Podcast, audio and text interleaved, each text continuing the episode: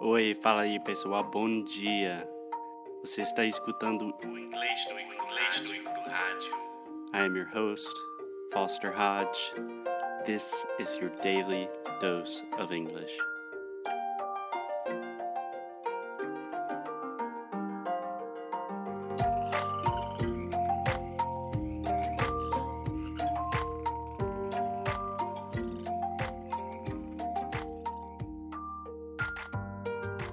Hey, Alexia. Hey, Brazilians of the world. Hey, everyone that listens to English no Kruhaju. Welcome. My name is Foster. I'm here with Alexia. What's up?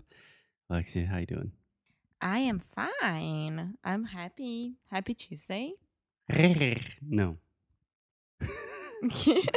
What's the sound that a horse makes? I'm, ter- I'm terrible at animal I sounds. won't do that, but I have. it- Grrr. no. Nah. Eh, in, in Portuguese, we say relinchar. Yeah. It's like. I have no. Try that one more time. no. okay. The reason that we're doing whatever the hell we're doing right now is because today we went horseback riding. Woo! Yes. And it was amazing. Yep. Just to give a little bit of background, Alexia is quite experienced in the art of horseback riding. Yes. I'm really Foster proud of it. Is not so experienced, Foster but he is is zero. extremely, extremely talented. no. But explain to me, Alexia, what did we do today? We went to Comporta Beach. Yeah, we're in Portugal. We went to Comporta. Beach where Madonna loves to go. Yeah. we did not see Madonna. No, but she has two horses at this place. Yeah. Yes. We talked to people that have ridden horses with Madonna. yes, our guide. It's Yeah. amazing. Well, so Mhm. this place called Cavalos de Areia. It's a very nice tip for you that it's coming to Portugal. Yeah. Makes sense, right? Cavallos na areia. Yeah. Um, we did one hour and a half of horse riding, Yeah. I would always say horseback riding. horseback riding. Yeah. I don't know why we do that, but we say you're riding horses. It's like montando cavalo, Andar a cavalo. andar a cavalo. But horseback riding is just more common. Interesting. Yeah. Okay, so we went to a horseback riding for one hour and a half. Sorry, sorry, sorry, Alexia. But I told you I was going to be strict on you. I would say we went horseback riding. Oh my god, we went horseback riding for one hour and a half this Perfect. morning at Comporta Beach, and it's only half an hour from Alcácer do Sal, where we are right now, and it was one of the most amazing experiences ever. Yeah. It was awesome. It was extremely, extremely beautiful, as Alexia likes to say, breathtaking. Yes, And my butt hurts. God, I did not realize if you sit on a horse for like two hours, your butt is going to hurt. I used to do six hours, five hours of horseback riding. I mean, it's not that I don't feel, I feel it's hurting. It's not like, oh my God, I can't sit down. It's sore, but it's okay. yeah. So two good things to mention here. First, feel. I almost heard you say few, few, Mhm. like mm, few. So you really want to exaggerate that final L sound and say feel. feel. Yeah. And you can just smile a little bit, and that helps you exaggerate that final L sound automatically. And also the word sore. Most of my students don't know this word. É dolorido. Yeah, and that's a perfect way to say we are in a very old building in Airbnb and we have some noisy neighbors. Americans, just to make it clear. Okay, there's no reason to specifically say their nationality. Yeah. Anyway, so for example, if you are working out, you go to the gym and after your muscles are really hurting, my students always want to say like I have a lot of pain after my workout or something. You just say no, I'm sore. I'm sore. Yeah. That means estou dolorido. Yeah, exactly. So it was the first time in a very long time that I was back to a horse, like to deal with a horse and see a horse and touch a Mhm. horse and have fun with a horse. And I was so, so, so happy about it. Yeah. Alexia was really happy because we were riding in a group and they gave you the owner's horse, Yes. who was like the craziest, kind of most stubborn, most temoso. Yeah, what the guide was explaining to me is that all the horses from there, they are like not rescued, but people donate the horse most of the times because Donate. yeah, because they used to be like um for hipismo, Epismo. This is something I wanted to talk about. equestrian. Yeah. So when we're talking about any sort of competitive horse activities, anything related to horses, really, we say equestrian. even though it's like de, de corrida, like jo- jockey. Yeah. So we have horse racing, which we would just say horse racing. But if you're saying anything related to horses, for example, when I was in university, they had the the equestrian center and all of my friends that rode horses, they said like, "Oh, I'm on the equestrian team or I'm going to the equestrian center." Okay. Yeah. So I used to do equestrian. no, you just say, "I used to ride horses a lot." No, but I used to do hipismo. Yeah. Yeah. I would say I used to do like Jumping. horse competitions or jumping. Yeah. And my horse from today, he is seven years old, so he's already old for any type of competition.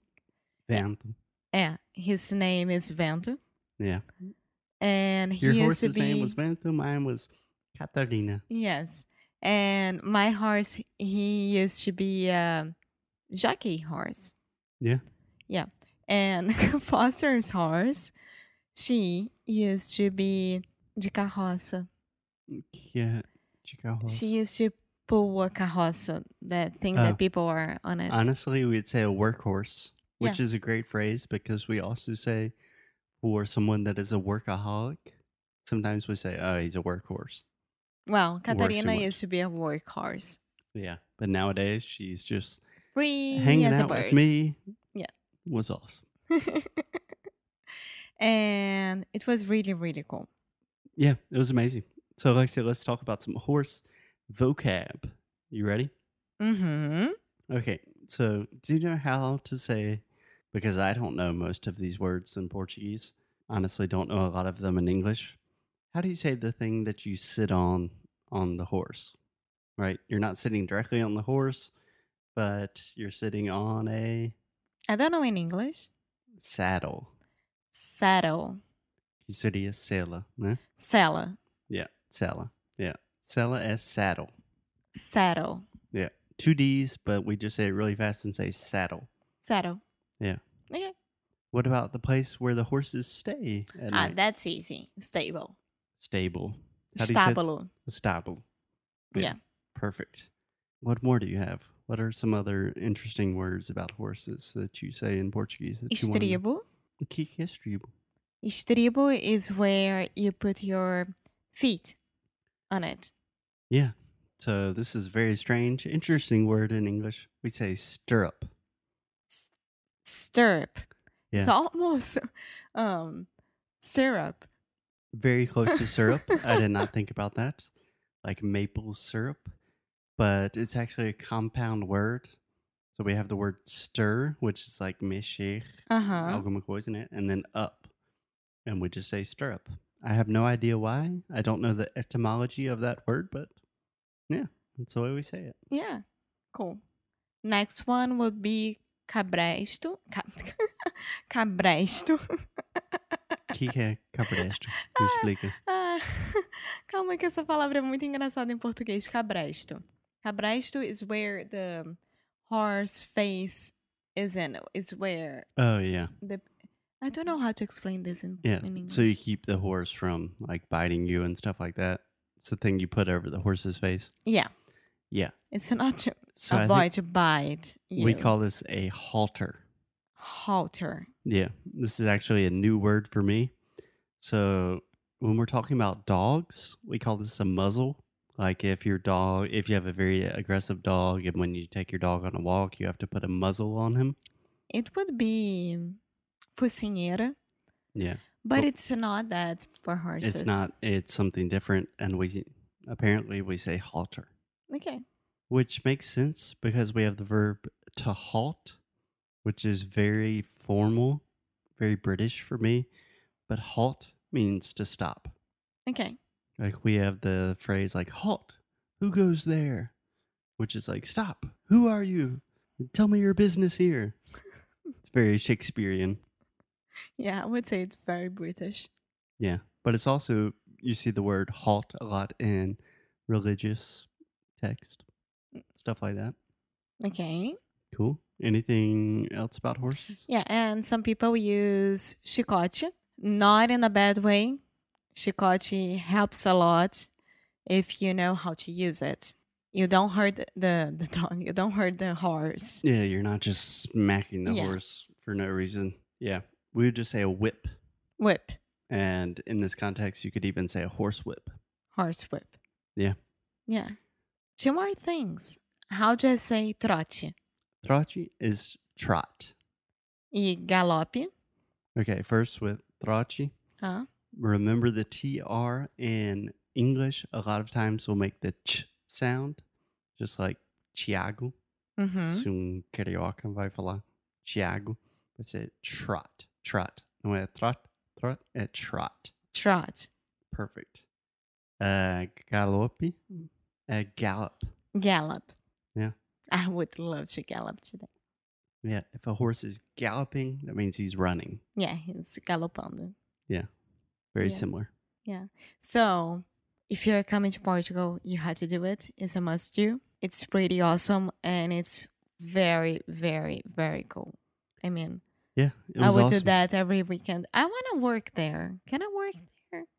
Yeah, you can Okay. work there. They even told Alexia she could work there today because she was so good. They didn't say that to me, but I think they were just trying to make Alexia feel good. No, But honestly, I was perfect. you did great. Apart from my butt being really sore, it was amazing. I want to ride more horses. I think everyone that is listening to this podcast, you should probably get off your computer, stop doing whatever you're doing, get on a horse. It will change your life. yeah, and another thing that it's very important that Foster didn't do it, but I did, is to wear a helmet. You have to wear a helmet. Yeah. You must wear a helmet. It's very important. It's very dangerous. You must wear a helmet. I don't care. You must do that. Yeah. That's Yeah. a good note to end on. Safety first, guys. yes, seriously. That's what you we have always say to. in English. We could talk to people and safety first. okay. We will see you guys tomorrow. Bye. Ciao. Ciao.